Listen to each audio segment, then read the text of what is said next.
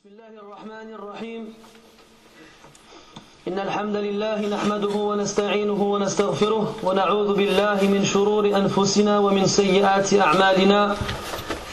من يهده الله فلا مضل له ومن يضلل فلا هادي له. وأشهد أن لا إله إلا الله وحده لا شريك له. وأشهد أن محمدا عبده ورسوله. صلى الله عليه وعلى آله وأصحابه أجمعين. وبعد فإن أصدق الحديث كلام الله وخير الهدي هدي محمد صلى الله عليه وسلم وشر الأمور محدثاتها وكل محدثة بدعة وكل بدعة ضلالة وكل ضلالة في النار.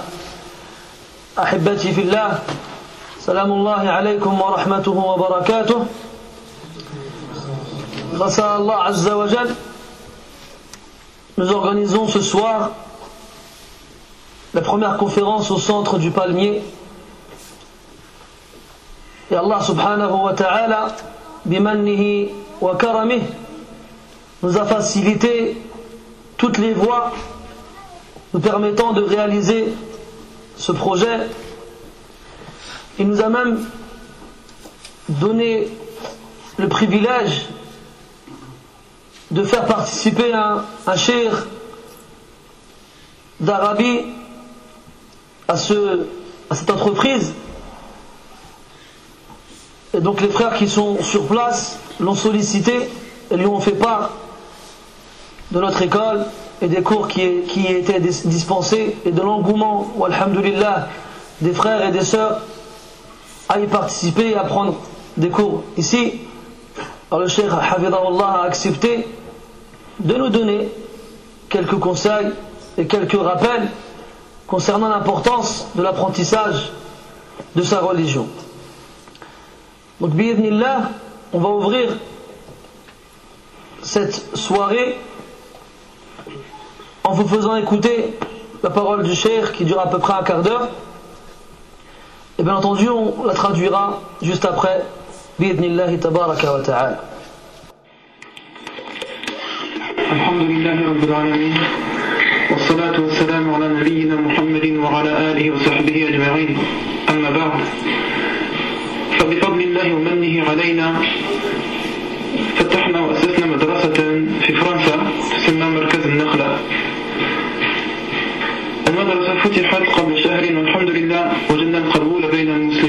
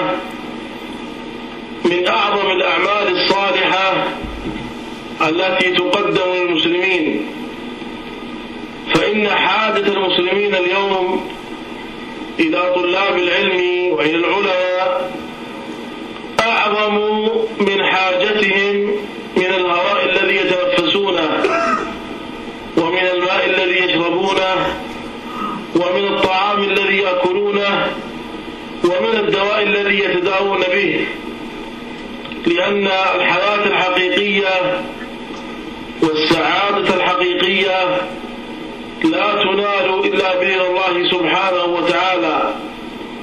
ورضاه سبحانه وتعالى لا ينال إلا بمعرفة حدوده وأحكامه سبحانه وتعالى وحقوقه على خلقه. ولذلك فإن تأسيس مثل هذا المركز يعد من أعظم الأعمال ونشر العلم كما هو معلوم شعبة من شعب الإيمان. فإن الأئمة الذين جمعوا شعب الإيمان جعلوا طلب العلم الشرعي شعبة وجعلوا نشر العلم الشرعي الشرعي شعبة أخرى. ولذلك فإن من أعظم أسباب زيادة الإيمان طلب العلم ومن أعظم أسباب زيادة الإيمان كذلك نشر العلم. وهذا كذلك من التعاون على البر والتقوى كما قال ربنا عز وجل وتعاونوا على البر والتقوى ولا تعاونوا على الإثم والعدوان وهذا كذلك سنة حسنة والنبي صلى الله عليه وسلم يقول من سن في الإسلام سنة حسنة فله أجرها وأجر من عمل بها إلى يوم القيامة ومن سن في الإسلام سنة سيئة فعليه وزرها ووزر من عمل بها إلى يوم القيامة. وهذا كذلك من الدعوة إلى الله سبحانه وتعالى. والنبي صلى الله عليه وسلم قال من دعا إلى هدى فله مثل أجر عامله لا ينقص ذلك من أجورهم شيئا. ومن دعا إلى ضلالة ينقص ذلك من أوزارهم شيئا. وأعظم ما يثبت الله عز وجل به هذا الدين هو العلم الشرعي ونشره. ولذلك أيها الأحبة في الله فإن أعظم خدمة يمكن أن يقدمها المسلم لأخيه المسلم هي أن يعلمه دينه. ولذلك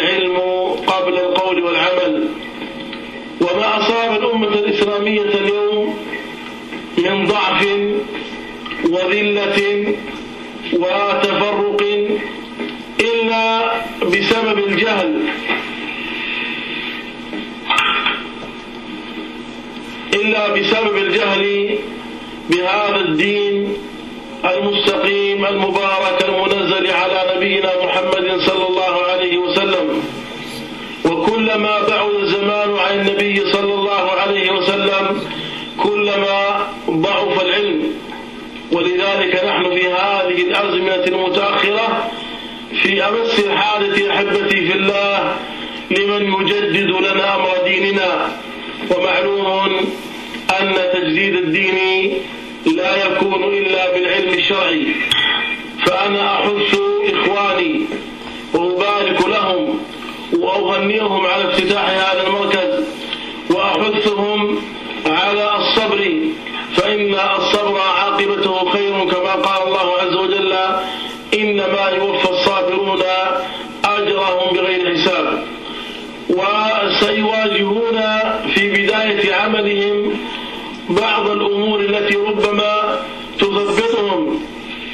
ولكن عليه من يصبر ثم يعلم أن عملهم هذا هو من ميراث نبينا محمد صلى الله عليه وسلم فعليهم أن يصبروا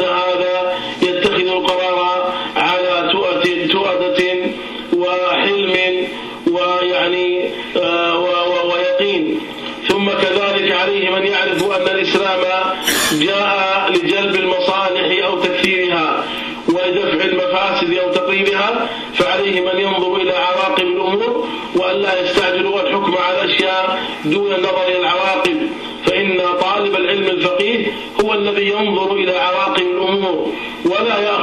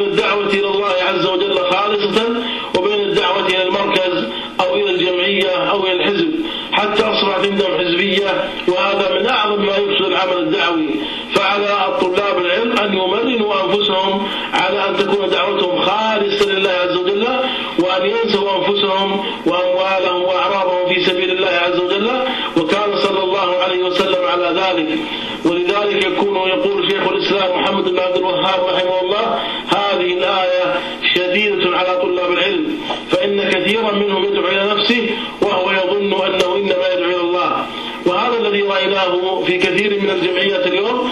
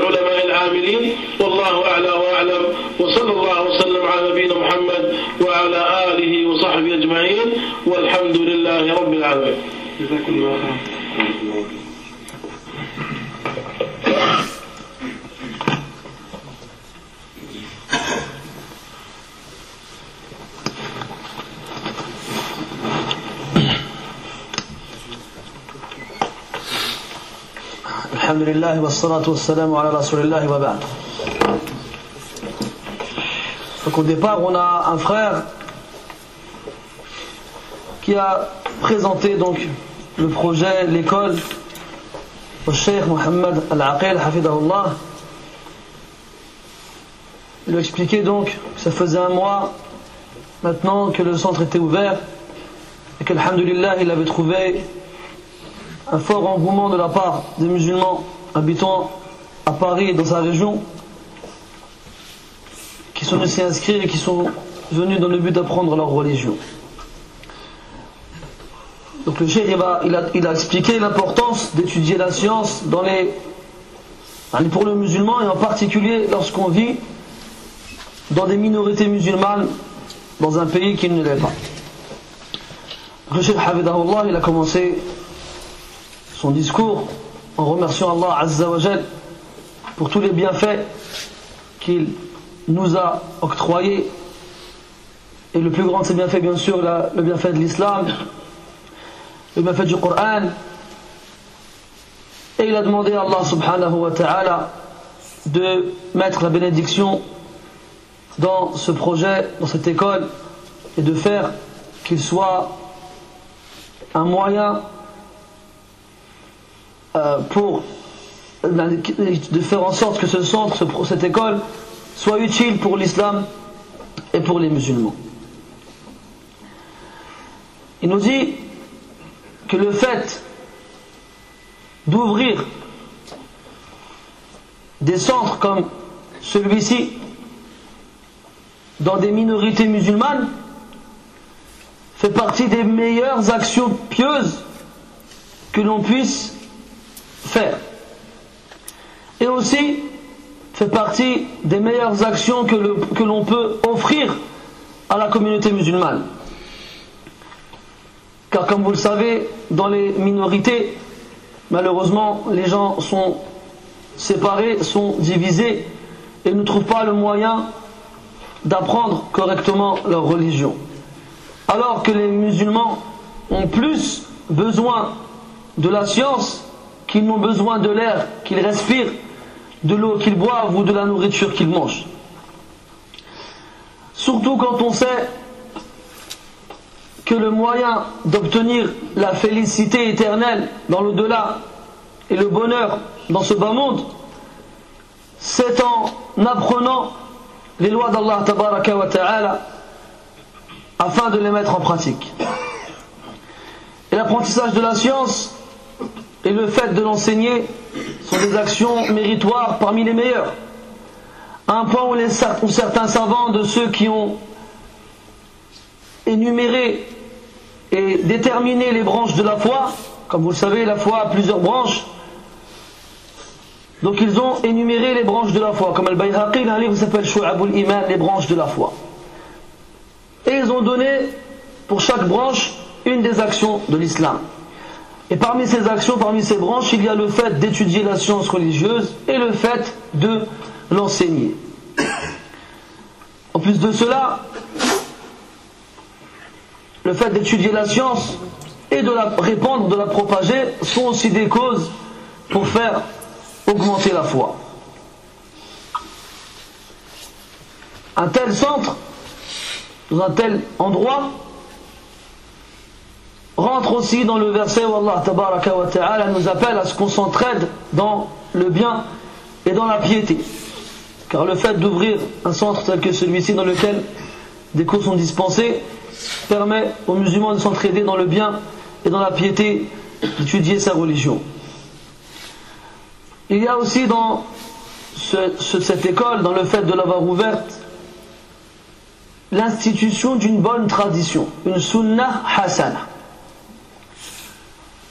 Le prophète dit Man sanna fil islam celui qui institue dans l'islam une bonne tradition, à ne pas confondre avec une bonne innovation. Une bonne innovation, ça n'existe pas. Innovation et bon ne vont pas ensemble. Donc on dit une bonne tradition, al-ilm, l'apprentissage de la science ou bien l'enseignement, sont des actions qui existent dans l'islam. Ce n'est pas des choses que des gens sont venus inventer. Maintenant, les moyens qu'on va utiliser pour pouvoir les réaliser rentrent dans ce contexte-là. Donc celui qui institue dans l'islam une bonne tradition, il aura sa récompense et la récompense de ceux qui l'auront suivi, qui en, auront, qui en auront fait entendre, pardon, sans que ça ne réduise de leur récompense quoi que ce soit. Ouvrir un centre tel que celui-ci est une cause grandiose pour appeler les gens vers Allah subhanahu wa ta'ala. Le prophète salam, celui qui appelle vers une guidée, il aura la récompense de tous ceux qui l'auront suivi. Et celui qui appelle vers un égarement, il aura le péché de tous ceux qui l'auront suivi. Et comme on l'a dit tout à l'heure, mettre à la disposition des musulmans un centre tel que celui-ci est le meilleur service qu'on puisse leur rendre Le meilleur service qu'on puisse leur rendre, car ce sera une cause pour qu'ils étudient, pour qu'ils s'instruisent dans leur religion.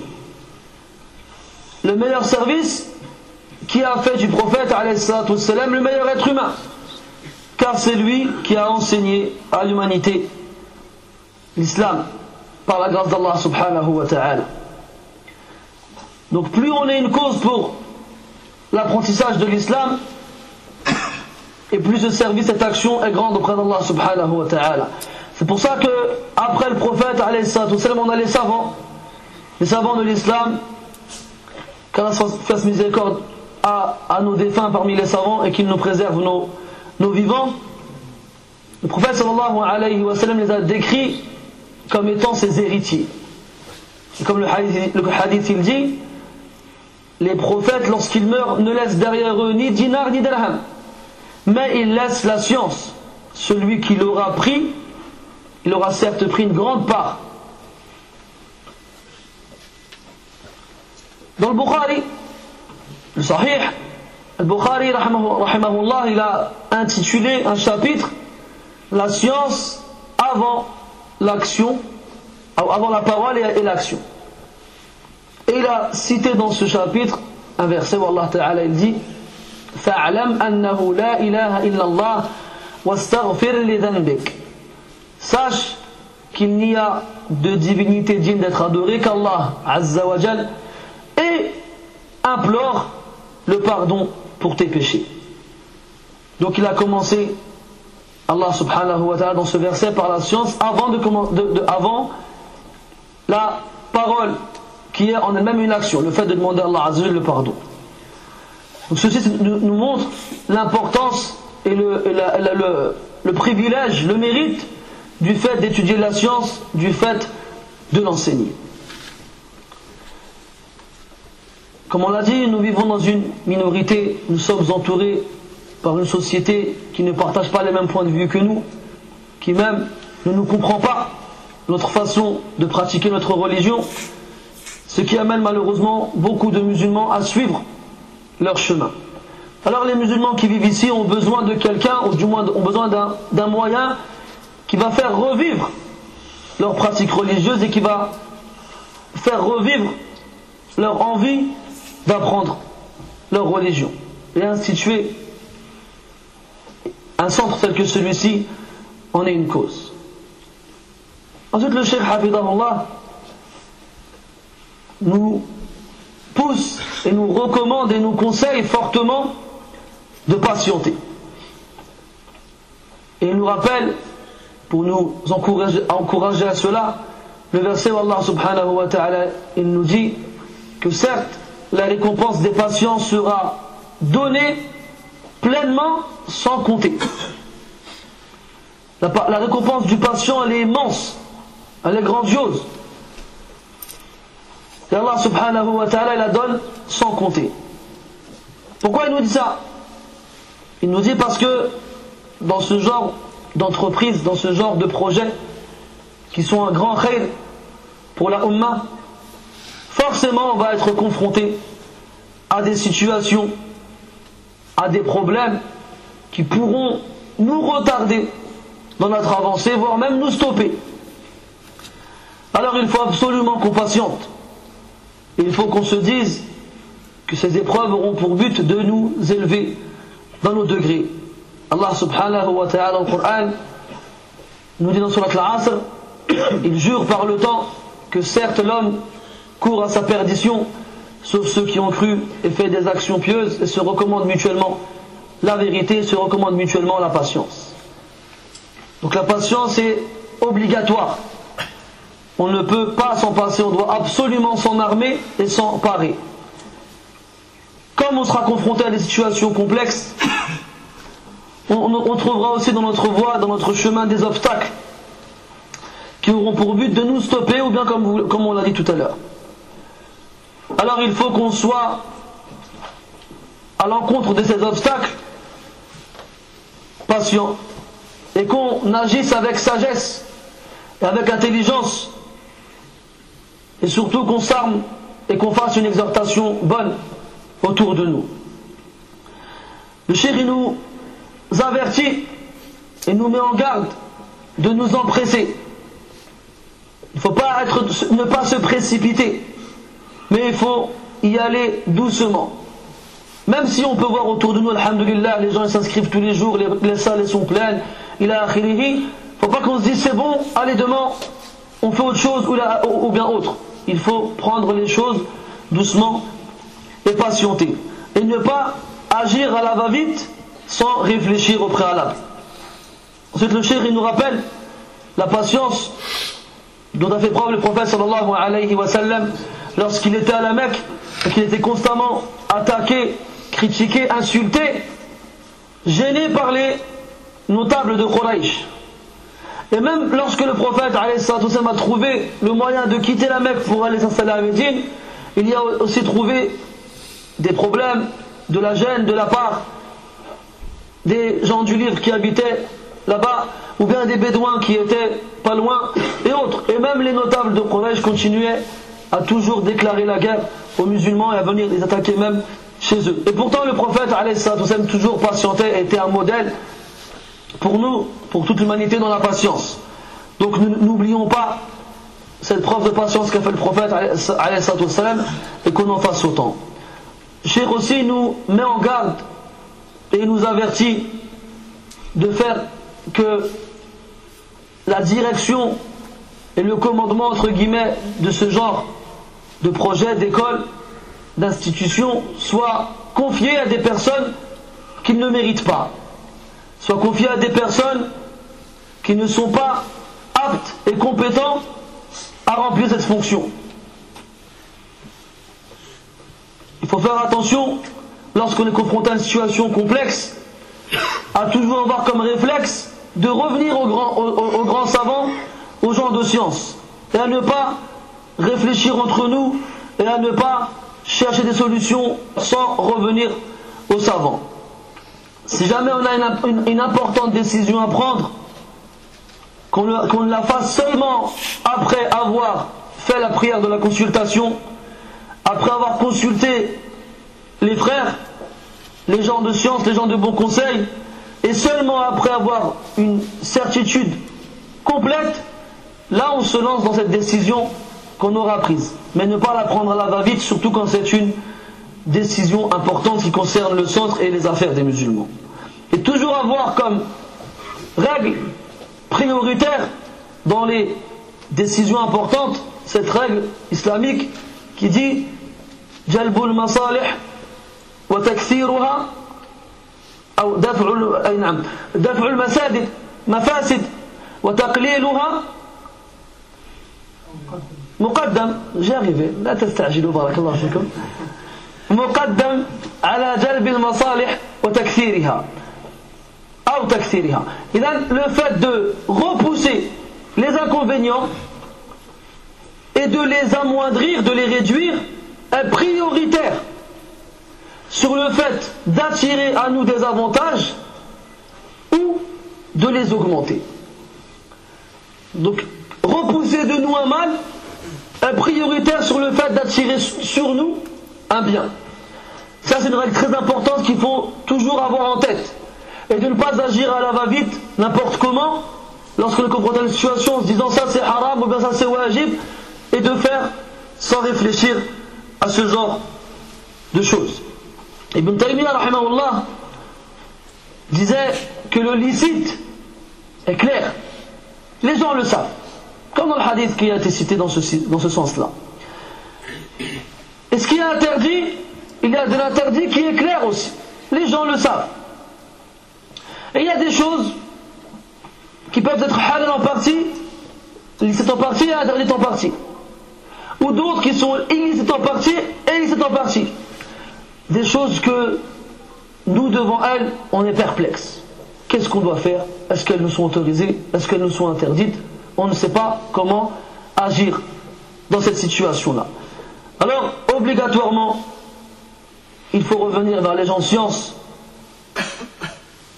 et les, exposer à ces situations que nous vivons pour qu'ils nous aiguillent, pour qu'ils nous conseillent et qu'ils nous dirigent vers la bonne décision, le bon le bon réflexe à avoir. Cheikh nous dit aussi d'avoir une vision à long terme, de ne pas regarder juste devant le bout de son nez, mais de regarder loin dans le temps. Ça, permet de réfléchir et de penser à ce qui pourrait être un problème, ou bien au contraire quelque chose d'avantageux, et de faire les moyens pour s'éloigner des problèmes ou d'obtenir ce qui est avantageux. Une fois de plus, le shir il nous conseille vivement d'avoir un lien fort avec les gens de science, avec les grands savants. Et surtout, il nous dit, faites attention à votre intention. Et soyez sincères dans tout ce que vous faites. Soyez sincères dans l'ouverture de ce genre de centre. Soyez sincères dans les cours que vous y dispensez. Soyez sincères dans tout ce que vous faites. Et il nous disait que malheureusement, beaucoup de centres qui ouvrent ici et là ne font pas la distinction entre l'intention, entre la pureté de l'intention qu'ils doivent avoir lorsqu'ils font ces actions-là et des affaires personnelles. Combien de fois on a entendu, ils ont ouvert une mosquée, ils sont partis avec la caisse, ils ont ouvert une école, chacun il avait une nouvelle voiture, un nouveau pavillon, j'en passe et d'autres. On l'a vu, on l'a entendu ça. Ça, oh là. Donc il faut faire absolument attention à ce que tout ce qu'on fait ici, ce ne soit pas pour nous. Nous ne fait rien pour nous ici. Il faut que l'objectif ultime soit l'agrément la satisfaction d'Allah Azza wa Rien d'autre. Ne pas que ce soit un appel vers nous, ou bien carrément faire des groupes Hein, le groupe Foulan, le groupe d'un tel, le groupe d'un tel, le groupe d'un tel. Là, on n'appelle pas, on ne doit pas appeler à nous-mêmes, ni à notre groupe, ni à notre centre, ni à, notre école ou autre. On appelle vers Allah Azza wa et on doit absolument faire en sorte que notre intention dans cela soit l'agrément d'Allah subhanahu wa ta'ala. Regardez le prophète ne s'est jamais énervé ne s'est jamais mis en colère, n'a jamais cherché à se venger, sauf lorsque les ordres d'Allah Azzawajal étaient bafoués. C'est là que c'est ça qui mettait le prophète en colère, salam. Si on, avait, on portait atteinte à sa personne, il pardonnait. S'il avait le moyen de se venger, il l'a. Il ne cherchait pas son propre intérêt, mais il cherchait à honorer les prescriptions d'Allah Azza wa Et enfin, le chéri nous donne comme ultime conseil à ce qu'on soit doux envers les musulmans. ça c'est pour tout le monde, c'est pas que pour nous. Hein. D'être doux envers les musulmans. Qu'on soit bon, qu'on soit doux, qu'on soit poli, qu'on soit gentil. C'est des mots un peu euh, enfantin, et pourtant c'est des mots simples que tout le monde comprend. Il disait, est-ce que tu as déjà entendu parler d'un docteur qui a tapé son patient? Là. Par contre, des patients qui ont tapé des docteurs, ça on en a entendu plein. Lui il vient, il croit qu'il a le cancer alors qu'en vrai il a qu'une migraine. Le docteur lui prescrit l'aspégique et il lui jette dans la tête. Mais le docteur il tape pas le patient sauf dans certains pays du monde dont on ne citera pas le nom. Mais à la le docteur il tape pas le patient. Donc le professeur ne doit pas taper l'élève. Et celui qui appelle vers Allah Azzawajal doit être souriant, doit être près des gens, doit être avec eux, doit, s'il le peut, répondre, euh, essayer de leur, de leur donner des, bons conseils, essayer, s'il le peut, de résoudre leurs problèmes et d'être doux et convenant d'être bon envers ses frères de sa communauté. Voilà un court et bref résumé de la parole du Cheikh Hafidahullah. Et tout cela nous amène, du moins quand on fait une conclusion de ce que le Cheikh Hafidahullah il a dit, une très bonne parole, qu'Allah le récompense pour cette parole et ces conseils qu'il nous a donnés. On voit l'importance du comportement à avoir, comportement à avoir en tant que responsable, du comportement à avoir en tant que professeur, du comportement à avoir en tant que élève, du comportement à avoir en tant que musulman. Et ce comportement-là, sachez que c'est l'action qui est la plus lourde dans la balance le jour du jugement. قال صلى الله عليه وسلم ما من شيء أثقل في الميزان يوم القيامة من حسن الخلق Il n'y a pas une chose plus lourde dans la balance le jour du jugement que le bon comportement. Et le bon comportement, il va, il est avec différents types de personnes, différents types d'individus ou de groupes. Et le premier des comportements que l'on doit respecter, que l'on doit honorer, c'est le comportement avec Allah Azza wa Le comportement avec notre Créateur. Le comportement que l'on doit avoir la bienséance, l'attitude que l'on doit avoir avec le Créateur des cieux et de la terre, celui qui a voulu et qui a choisi que tu sois musulman, que tu t'accroches à ta religion dans un pays où les gens l'oublient, et que tu sois dans un local, dans le 93, un dimanche soir, à écouter des paroles qui, Inch'Allah, te seront bénéfiques, alors que d'autres sont devant leur télé à regarder des matchs de foot. Hein? Donc, Wallahi, ce qu'Allah Azzawajal fait pour nous, c'est connu. Et encore, il y a beaucoup de choses qu'on oublie ou bien qu'on ignore. Et si vous tentiez d'énumérer les bienfaits d'Allah Azzawajal, vous n'y arriverez pas. Même Hatta, il y a des amants qui disaient, supposons tu arriverais à faire cela, ben sache que le fait de réussir à énumérer les bienfaits d'Allah, c'est un bienfait. Donc chaque fois tu te retrouves à énumérer un bienfait supplémentaire, en gros tu n'arriveras pas à faire cela. On a choisi ensemble à ce que le sujet de cette conférence soit le comportement avec Allah Azza wa Inch'Allah, je vais vous faire la première partie, le frère Ibrahim, Hafidahullah, va nous faire la seconde. Et le frère Bouzaïd s'excuse de son absence. Comment savoir si on a une bonne attitude, une bonne, un, bon comportement à l'égard d'Allah subhanahu wa Mes frères, on a trop tendance à croire que les choses sont bonnes ou mauvaises en fonction de l'idée qu'on s'en donne. C'est pour cela que malheureusement, les gens qui n'ont pas compris la gravité de l'innovation dans l'islam s'assoient entre eux, réfléchissent et cherchent une action qui pourrait être utile pour les musulmans, mais qui n'existe ni dans le Coran ni dans la Sunna. Alors, ils se mettent d'accord sur une action et ils la font. Parce que eux, ils voient qu'elle est bonne. Mais qui sont-ils, eux, pour avoir une vision correcte concernant les choses qui sont bonnes ou non? La vision du bien ou du, ou du mal, chez les gens, elle, diffère. Toi et moi, on pourra avoir des divergences concernant une chose. Est-ce qu'elle est bonne ou mauvaise? Même dans le fait d'avoir un comportement envers les gens. Toi, tu pourras faire une action par rapport à quelqu'un et tu n'y verras aucun mal, alors qu'un autre, lui, verra que c'est la plus grande des offenses. Donc, Comment faire pour savoir si on a une bonne attitude envers Allah Azza On regarde les meilleurs des êtres humains. Comment eux se sont comportés avec Allah subhanahu wa ta'ala?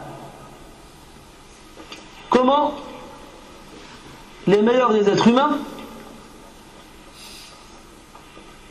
manifestaient ce comportement à travers leurs paroles à travers leurs actions, à travers leurs convictions. Il y avait un shir qui disait Hissu dhubab yadhabu bil disait le passage d'une mouche il prend avec lui ton attention. Et ça, ça m'a toujours euh, fait rire. Parce que moi, comme vous le savez, j'ai souvent euh, l'occasion de m'asseoir devant des frères. Il suffit qu'un truc se passe et plus personne ne te regarde. Alors le frère, machallah, il a ouvert la bouteille, il a rempli le verre, il l'a posé devant moi. Qu'est-ce que c'est intéressant. Taille. Et je disais qu'on sait le meilleur moyen de savoir comment avoir un bon comportement envers Allah Azza wa c'est de voir comment les meilleurs êtres humains ont manifesté leur comportement vis-à-vis d'Allah subhanahu wa ta'ala.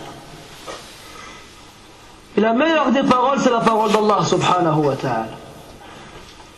Le Coran, c'est la parole d'Allah azza wa Dans le Coran, pour celui qui lit avec attention et méditation, il trouve des isharat, des allusions qui montrent des choses à faire ou à ne pas faire, ou bien des choses à dire ou à ne pas dire quand on parle d'Allah subhanahu wa ta'ala. Des fois dans des versets que tout le monde connaît, mais auxquels malheureusement très peu de personnes font attention. Regardez par exemple dans les verbes en arabe qui font référence à la rahma, à la miséricorde, au don, à la bonté. Vous trouverez que ces verbes-là seront conjugués à la voix active. Quant aux verbes qui font référence à la punition, à la colère, à la justice, on trouve que ces verbes sont conjugués à la voix passive. Pourquoi Le prophète, dans ses invocations, il disait والخير ايش والخير بيديك والشر ليس إليك il disait le bien est entre tes mains mais le mal ne vient pas de toi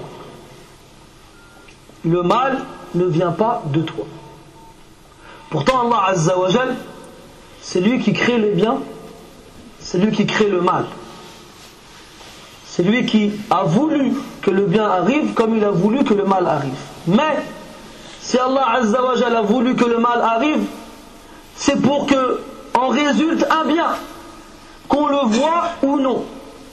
C'est pour ça qu'on n'attribue pas le mal à Allah Azza wa mais on l'attribue à celui qui l'a accompli. Même si c'est Allah Azza wa qui l'a créé, même si c'est Allah Azza wa qui l'a voulu. Un exemple dans le Fatiha. Toi tu dis tous les jours dans ta Fatiha, Ihdina al-mustaqim. Guide-nous vers le chemin droit. Le chemin de ceux que tu as commis de tes bienfaits. Ghayri al-maghdubi. Le maghdoub ici, mes frères, c'est celui qui a encouru la colère de quelqu'un. En français, grammaticalement parlant, c'est un participe passé. Le participe passé en arabe, on le forme à partir du verbe conjugué à la voix passive. Donc, c'est pas radiba alayhim, mais c'est rudiba alayhim. C'est pas il est en colère. Allah subhanahu wa ta'ala contre eux, mais c'est on est en colère contre eux. Et on va voir dans le Coran comment Allah Azza Jalla, a retranscrit, il nous a transmis comment les prophètes s'adressaient à lui, comment les prophètes se comporter avec lui, subhanahu wa ta'ala. Quand je vous disais que les meilleurs des êtres humains et le meilleur comportement qu'on puisse avoir vis-à-vis d'Allah c'est celui des prophètes. Dans le Coran, quand on lit avec méditation, on trouve de nombreuses allusions à cela.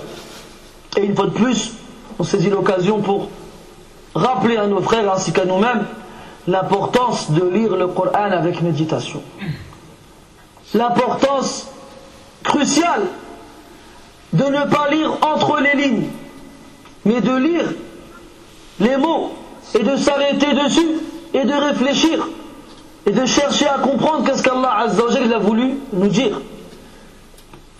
Des ulama, des fois, ils passaient des semaines sur un mot à comprendre pourquoi ce mot était là. Il a été dit comme ça. À la j'ai même pas vu à quelle heure j'ai commencé. Pour pas trop, trop. Hein? Pour ça, là. On commence avec Nuh alayhi salam. Noé. Nuh, comme vous le savez, mes frères, est un prophète qui a une longue vie. Combien de temps exactement il a vécu? Allahu A'lam. Il a qui disent 1000 ans, d'autres disent 1200 ans. En tout cas, il a dépassé le millénaire. Parce que les gens dans les premiers siècles, vivaient beaucoup plus longtemps que les gens d'aujourd'hui. Et durant cette longue vie qu'il a vécue, il a passé 950 ans à appeler son peuple à Allah Azza wa 950 ans. Et pourtant, sur ces 950 années, il n'y a que 70 et quelques personnes qui l'ont suivi. Jusqu'à ce que Nuh, alayhi salam, invoque Allah Azza wa pour exterminer ce peuple qui ne fait qu'enfanter des mécréants comme eux. Et ils ne font qu'enfanter des pervers mécréants. Chaque fois qu'il y avait une nouvelle génération, ils ne faisaient que suivre les pas de leurs prédécesseurs. Alors Nuh a demandé à Allah, Ya Allah, sauve-moi de ce peuple. Alors Allah Azza lui a dit, construis l'arche. Et fais-y entrer de chaque sorte un couple. Ainsi que ta famille. Wa ahlak.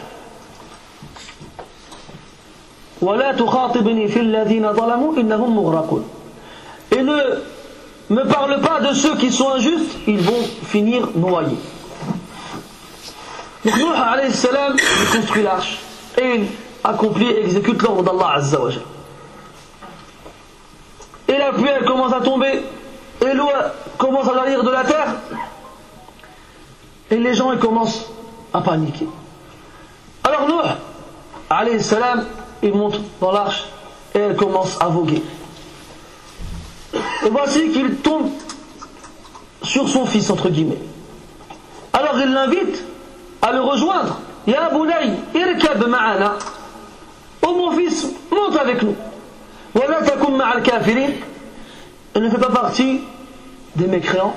Son fils, qu'est-ce qu'il a dit?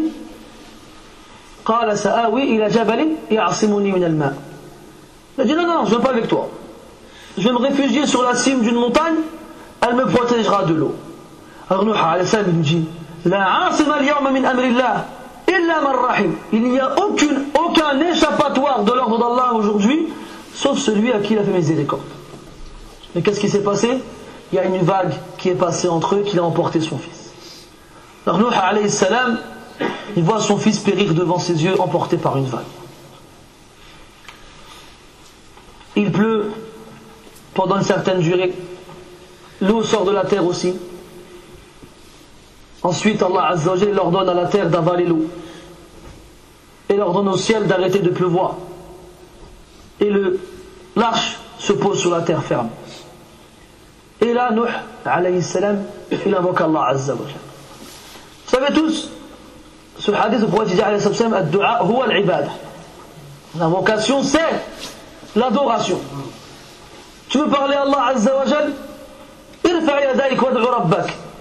Lève tes mains et invoque ton Seigneur subhanahu wa ta'ala.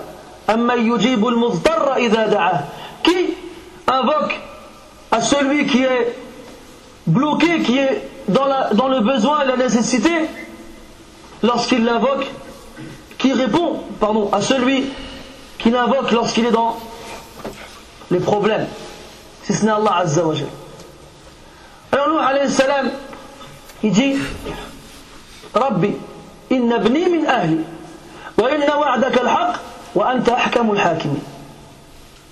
Tu regardes la traduction, tu vois, Ya Allah, mon fils fait partie des miens. Et ta promesse est véridique et tu es le plus juste des justes. Toi, quand tu lis comme ça, tu pourrais comprendre une sorte de plainte. C'est-à-dire, Ya Allah, tu m'as dit que ma famille elle allait être sauvée. Et là, un de ma famille n'a pas été sauvé. Et ta promesse est véridique pourtant. Pourquoi? C'est pas ça qu'il a dit Nuh alayhi salam. Là, si tu crois que Nuh il a émis une plainte, tu as une mauvaise opinion de Nuh alayhi salam. Nuh alayhi salam, il sait très bien qu'Allah azza wa la al-mi'ad, ne trahit pas sa promesse. Et il lui a dit, Illa wa il lui a dit, et ta famille, elle sera sauvée. Alors lui, en fait, il voulait savoir la raison pourquoi son fils n'a pas été compris dans cette information. Et ce qui prouve que ce n'est pas une plainte, mais c'est un éclaircissement, une demande d'éclaircissement, c'est qu'il lui a c'est qu'il a affirmé que sa promesse est bien véridique. Il n'a pas accusé la promesse d'Allah d'avoir été trahi. Kalla al kalla. Et il conclut cette invocation en disant Wa anta ahkamul hakimin. Et tu es le plus juste des justes. C'est-à-dire que cette raison pour laquelle tu as décrété que mon fils ne soit pas sauvé est forcément une raison juste. Et le fait que mon fils n'ait pas été sauvé alors que tu m'as promis que ma famille le serait, ce n'est pas un manquement de ta part à ta promesse, car ta promesse elle est véridique. Allah lui a répondu Innahu laysa min ahlik. Innahu amalun ghayru salih. Non, lui n'est pas de ta famille. C'est une action qui n'est pas bonne Dans في قراءة أخرى إنه عمل غير صالح. Lui a fait une mauvaise action. Il n'a pas mérité l'échappatoire et le sauvetage. Et l'histoire a continué. Et là on voit comment Nuh alayhi salam il a su s'adresser à Allah azza wa jal et nous faire comprendre à nous qu'on ne doit pas se plaindre du jugement d'Allah azza wa jal et de son décret dans la destinée. Et que ce qui nous arrive, qu'il nous fasse du bien ou du mal, c'est une promesse d'Allah azza wa jal et c'est forcément plein de sagesse. On continue et on arrive à Ibrahim alayhi salam, imam al-Hunafa. Ibrahim alayhi salam est le Khalil d'Allah Azza wa Yani le plus aimé. Et Ibrahim, lorsqu'il a été confronté à son peuple, et qu'il a tenté de leur faire comprendre qu'ils adoraient des bouts de bois, des bouts de pierre, qui ne leur étaient en rien utiles ou nocifs, il leur a dit, il leur a parlé d'Allah Azza wa Avant cela, il leur a dit que toutes ces statues et toutes ces pierres qu'ils adorent en dehors d'Allah sont pour lui des ennemis. Ce sont des ennemis pour moi. Ces statues que vous adorez en dehors d'Allah. Illa Rabbal Alamin. Par contre, le Seigneur des mondes, non. Après, il le décrit. Il dit Alladhi khalaqani yahdi. Celui qui m'a créé, alors il me guide. Walladhi yut'imuni wa. Celui qui m'a nourri et abreuvé. Et lorsque je tombe malade, c'est lui qui me guérit. Et celui qui m'a fait vivre et ensuite me fera mourir. On revient au verset Lorsque je tombe malade, c'est lui qui me guérit. Et là, toujours, c'est des nuances qu'on comprend et, par lesquelles nous sommes, nous sommes attirés, du moins notre attention, lorsqu'on les lit en arabe. Regarde, il dit c'est lui qui m'a créé.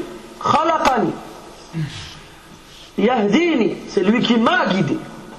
Yut'imuni, c'est lui qui m'a nourri. Wa yasqini, c'est lui qui m'a abreuvé. Wa idha maridtu. Il n'a pas dit wa idha amradani. Il a dit lorsque je tombe malade. Il n'a pas dit lorsqu'il me fait tomber malade. Alors que c'est Allah Azzawajal qui a décrit, décrété pardon, qui a écrit dans le al-Mahfouz qu'il tomberait malade. C'est lui qui a voulu qu'il tombe malade. Mais comme on l'a dit au début, au début, au départ, toutes les choses dans lesquelles on a une allusion mauvaise, on n'attribue pas à Allah subhanahu wa ta'ala. Ibrahim alayhi salam, vu qu'il a atteint le degré de l'khullah, de l'amour ultime, avec Allah subhanahu wa ta'ala, ne pouvait pas dire une telle chose concernant Allah subhanahu wa ta'ala. Tu aurais pensé toi? Moussa alayhi salam fait un bref récapitulatif sur le début de son histoire. Il est recueilli par Pharaon alors qu'il était en train de tuer tous les nouveau-nés des Hébreux. Ensuite, il grandit et devient un homme très fort. Et il est appelé à l'aide par un de sa tribu, de son peuple, contre un copte. Et Moussa alayhi salam, à qui Allah a donné une force immense, par un coup, a eu raison de leur ennemi commun, de ce copte. Alors, Moussa a été recherché dans la ville. Qu'est-ce qu'il a fait? Il s'est sauvé. Il est parti. Et les ulama du tafsir disent que Moussa il a traversé un long chemin. Il ne, trouvait à manger que de l'herbe. Subhanallah ibn Mas'ud il disait anhu qu'on voyait la verdeur de l'herbe qu'il avait mangée à travers sa peau. Il disait qu'il était tellement maigre que la peau de son ventre s'était collée à la peau de son dos. Et il a tellement marché que ses sandales se sont déchirées. Et il a continué son chemin à pied. Il arrive à Madian et il y a trouvé des groupes de personnes, des bergers qui abreuvaient leurs troupeaux. Et il a trouvé à côté de ce groupe deux femmes qui attendaient leur tour pour elles aussi prendre de l'eau. Kathir il rapporte dans son tafsir que lorsque les hommes ont fini de boire et d'abreuver leurs troupeaux, ils ont mis une pierre sur le puits. Une pierre qu'il faut qui, été tellement lourde qu'il fallait être dix hommes pour la porter. Et ils sont partis. Alors, les femmes, elles sont venues pour s'abreuver, et bien sûr, elles n'étaient que deux, ne pouvaient pas porter cette pierre. Et Moussa Hassan qui était là, leur a dit Qu'est-ce que vous voulez? Elles ont dit On veut s'abreuver, et notre père est un vieillard. Il ne veut pas nous aider, on travaille pour lui. Alors, tout seul, il a porté la pierre. Et il a abreuvé les femmes sans rien prendre pour lui. Ensuite, il a trouvé un arbre où il est parti, sous lequel il a été s'asseoir pour profiter de son ombre. Et qu'est-ce qu'il a dit?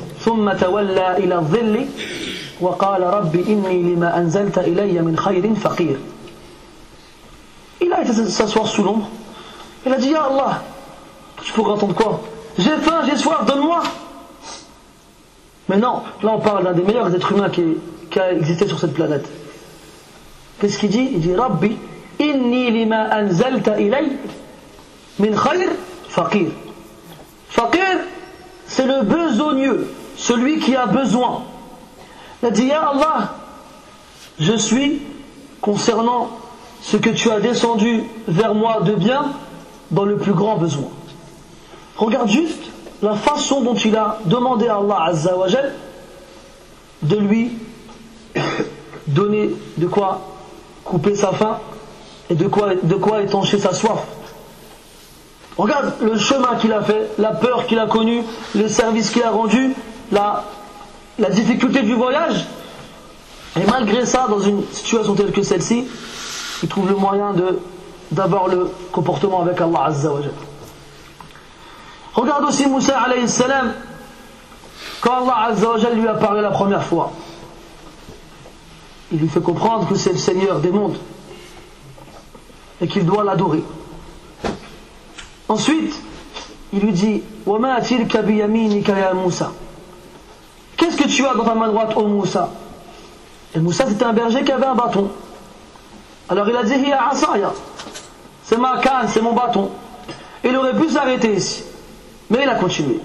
هي عصاي أتوكأ عليها وأهش بها على غنمي ولي فيها مآرب أخرى ma canne je m'accoute dessus, et je dirige avec mes moutons, et j'ai d'autres utilités dedans. Là, il parle avec Allah Azza wa Jal. Allah Azza wa Jal, a'zamu azim, ou a'zamu al-uzama, est le plus grandiose des grandioses.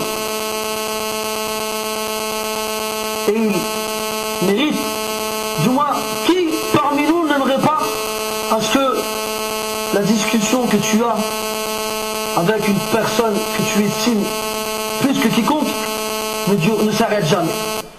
Pour ceux qui ont déjà eu l'occasion de s'asseoir avec un savant, avec quelqu'un de pieux, ne serait-ce que 10 minutes, t'aimerais pas que ces, ces 10 minutes ne s'arrêtent jamais? Alors qu'est-ce qu'on doit dire si c'est avec Allah Azza wa C'est pour ça que Moussa, Moussa il a allongé le discours.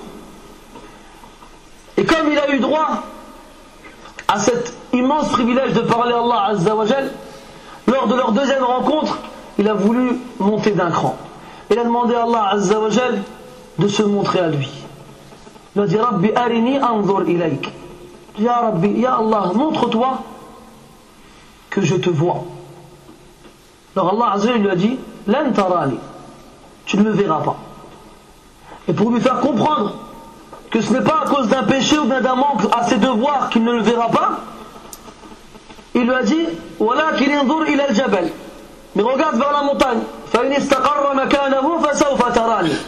Si elle reste en place, alors tu me verras. Ce n'est pas à cause de tes péchés ou à cause de, tes imperfections que je ne me montrerai pas à toi. C'est à cause de ton imperfection à caractère physique. Physiquement parlant, tu ne peux pas supporter le fait de me voir. Regarde la montagne, tu vas voir. Si lorsque je me dévoilerai à elle, elle tiendra en place, alors je me montrerai à toi. Alors lorsqu'Allah s'est dévoilé à la montagne, lorsqu'il s'est dévoilé à la montagne, elle a volé en éclats. Et Moussa il voit ça, alayhi salam, qu'est-ce qui se passe Il, il s'évanouit.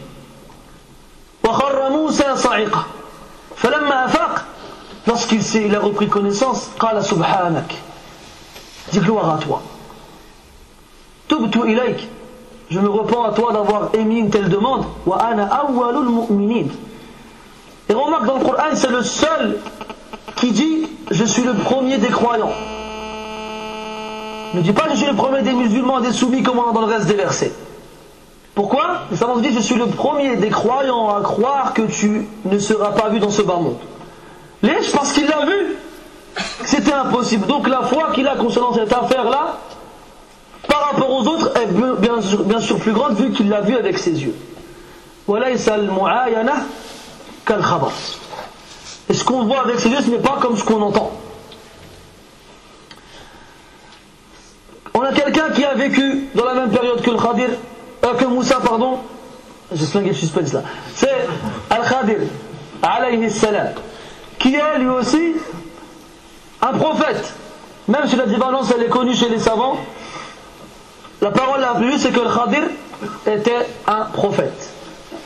Le Khadir, pour ceux qui l'ignorent, est cet homme qu'Allah a informé à, Moussa qu'il était celui qui connaissait le plus sur, sur terre. Alors Moussa a demandé à aller le voir pour prendre de sa science. Lorsqu'ils se rencontrèrent, ils firent un bout de chemin ensemble durant lequel ils furent confrontés à différentes situations. Premièrement, ils embarquèrent sur, un bateau, sur une barque, pour traverser un fleuve. Et le Khadir, qu'est-ce qu'il fait? Il l'abîme. Ensuite, ils continuent leur chemin et tombent sur un groupe d'enfants. Et le Khadir n'en attrape pas et il le tue. Et enfin, ils arrivent dans une ville où ils demandent l'hospitalité et se font rejeter. Alors Al-Khadir il trouve un, mur qui s'apprêtait à tomber, alors il l'a redressé. Moussa alayhi salam n'a pas compris. Alors il lui demande des explications. Alors, ce n'est pas le sujet du cours, on remarque dans le Coran, dans la surah, celui qui veut l'explication, tourne à la surah. On remarque dans la surah comment Al-Khadir il s'adresse à Moussa alayhi salam. Il dit Amma safina elle dit quant au bateau, j'ai voulu l'abîmer. Remarquez bien, comment il parle J'ai voulu l'abîmer. Quand on a parlé de l'enfant,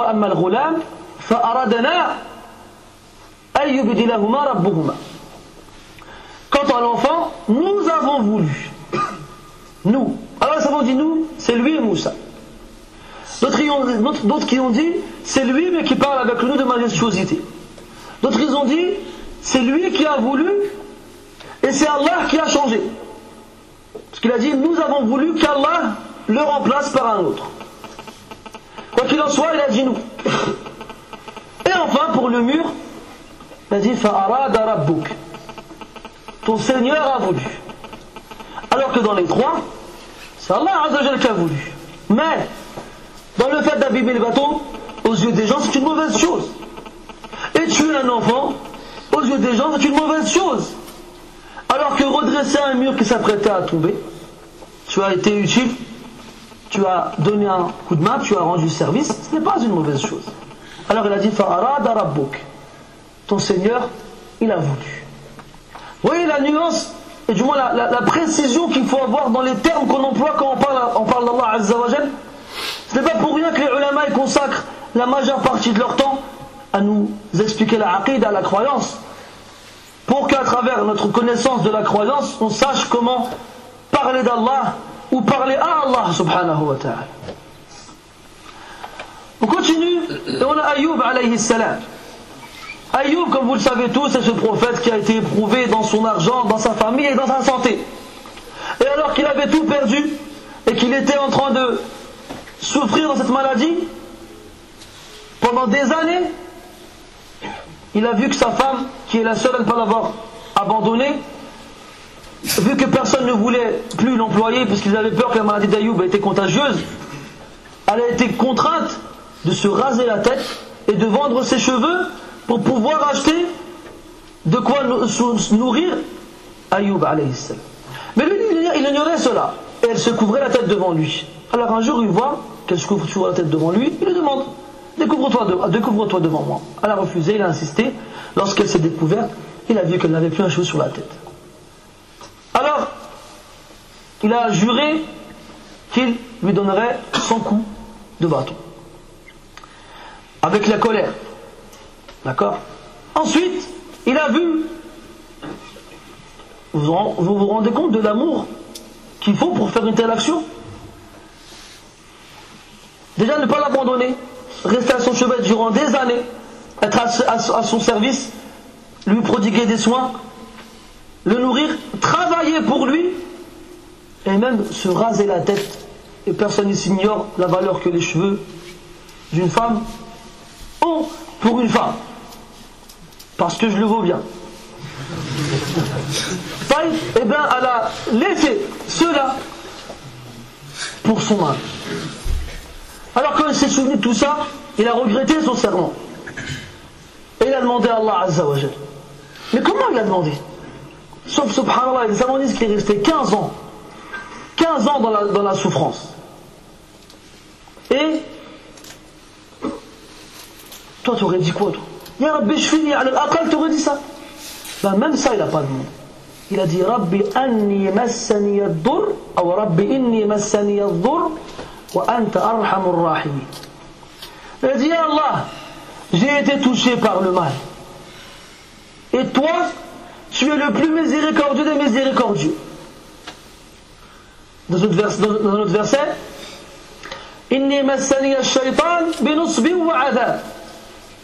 Shaitan, il m'a touché avec la fatigue, euh, le fait d'être éreinté et une torture.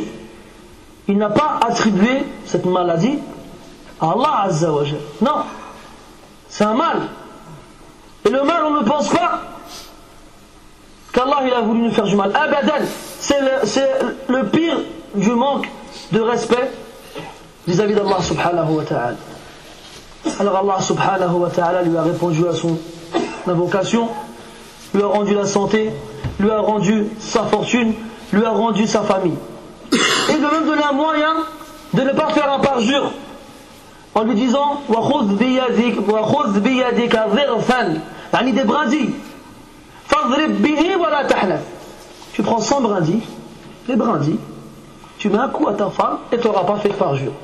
Tu n'auras pas mis des coups de bâton et tu n'auras pas trahi ton serment. Isa alayhi salam. Là, le, le qu'on a avec Isa alayhi salam, il est particulier parce qu'il a lieu yawm al-qiyamah pendant le hisab. Allah Azza wa Jal, il appelle Isa. وإذ قال الله يا عيسى T'imagines-toi le jour du jugement toutes les créatures d'Allah Azza wa Jal sont là présentes debout et Allah il t'appelle par ton nom et il t'appelle à comparaître devant lui et il t'interroge Ya Isa أأنت قلت للناس اتخذوني وأمي إلهين, إلهين من دون الله Ya Isa, est-ce que c'est toi qui as dit aux gens Prenez-moi moi et ma mère en divinité en dehors d'Allah Les ulama tafsir disent Isa va répondre Et ses membres, ils tremblent de haut en bas. قال سبحانك gloire à toi Il ne me m'appartient pas de dire une chose dont je n'ai pas le droit de dire. Si je l'avais dit, tu le sais. Il aurait très bien pu dire directement, je ne l'ai pas dit. Mais non. Il a dit, Allah, si je l'ai dit, toi tu le sais. Et non seulement il, ramène cette information à la science d'Allah Azzawajal, mais lui, il dit qu'il ne le sait pas.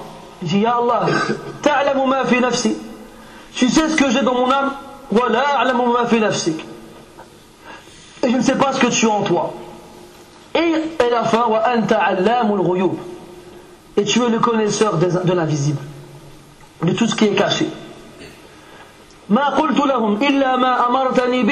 Je leur ai dit que ce que tu m'as ordonné de leur dire, de, de leur dire, Adorez Allah, mon Seigneur et le vôtre. Et j'étais témoin parmi eux, j'étais témoin, j'étais leur témoin, témoin de ce qu'ils faisaient tant que j'étais parmi eux.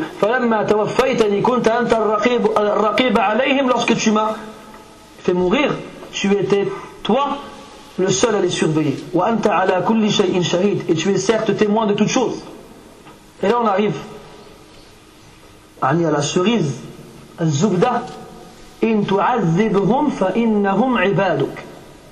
Si tu les châties, ce sont tes serviteurs.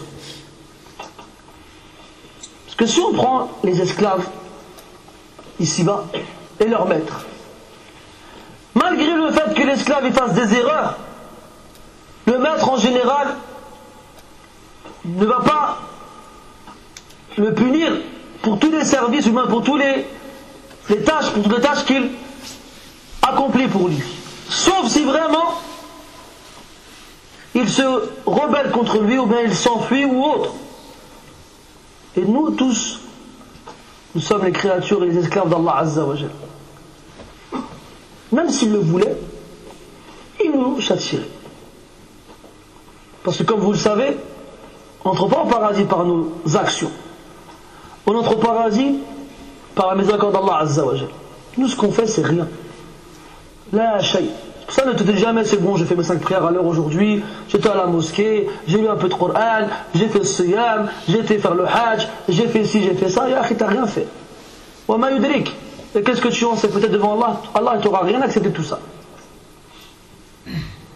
Et donc, tu es un, serviteur d'Allah fait pour avoir droit à la miséricorde d'Allah pour qu'il te fasse entrer au paradis. Mais ne compte pas sur tes actions. Compte sur la miséricorde d'Allah subhanahu wa ta'ala. In ya Allah, si tu les châties, ce sont tes serviteurs, tes esclaves. Si tu leur pardonnes, toi tu t'attends à ce qu'ils disent quoi? Fa'innaka anta al-ghafur rahim C'est ça, quand tu t'attends, merci Sadaq. Wa in taghfir lahum, fa'innaka al-ghafur rahim C'est ça que tu pourrais penser toi. Mais lui n'a pas fini comme ça. Il a dit al-hakim. C'est toi le puissant et le sage. Pourquoi? Parce que dans l'éventualité où Allah subhanahu wa ta'ala pardonnerait à ces gens qui ont adoré autre que lui et qui se sont rebellés et qui n'ont pas suivi ces prophètes, dans le cas où Allah il leur aurait pardonné,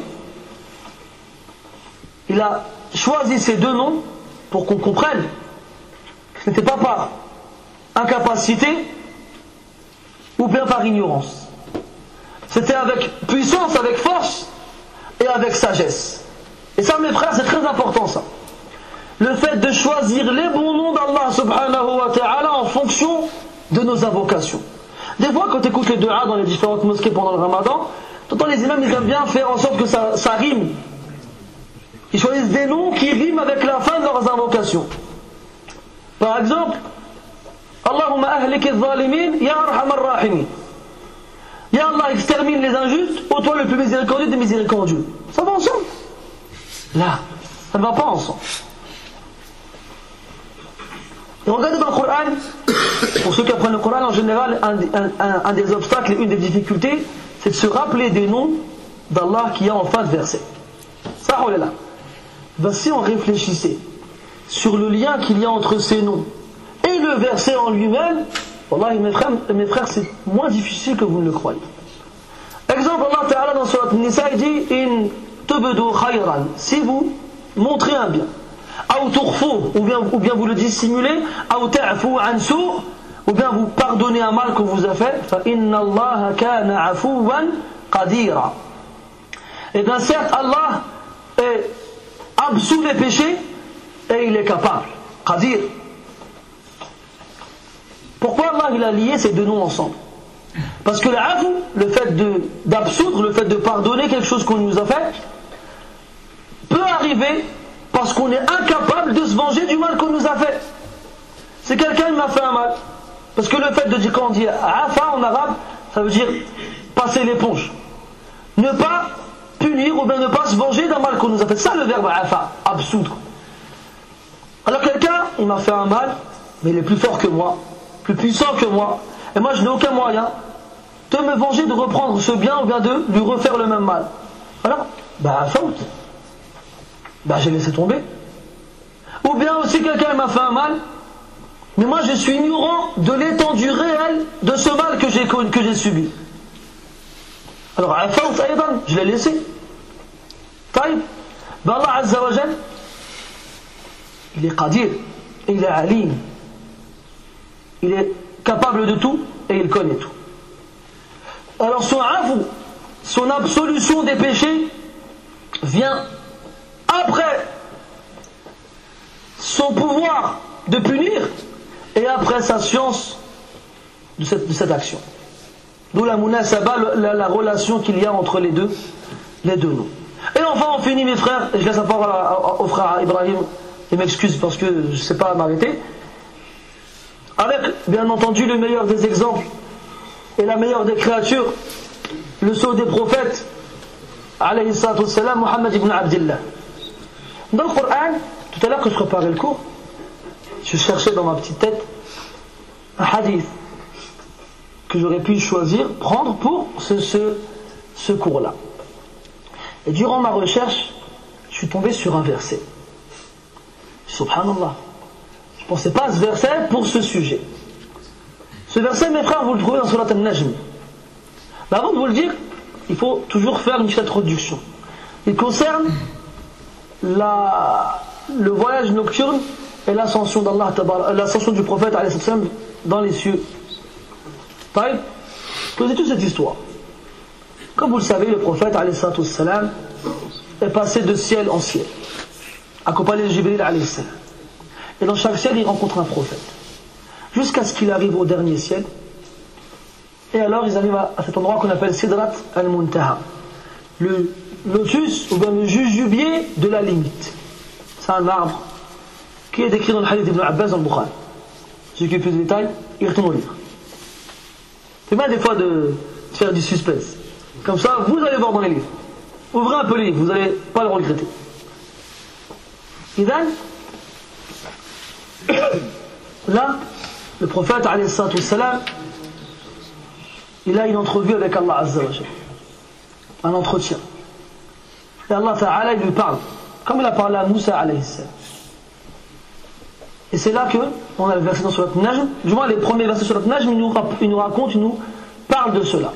Et il y a un verset où il dit Ma zagha al-basaru wa ma.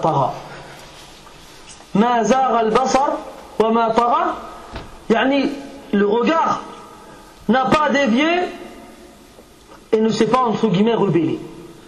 Qu'est-ce que ça veut dire? Ibn Abbas, radiallahu anhu, il nous dit que le prophète, alayhi salam, à ce moment-là, pas une seconde, il a regardé à droite, il a regardé à gauche, il a regardé en haut, il a regardé en bas, il a tourné la tête. Non, il est resté droit.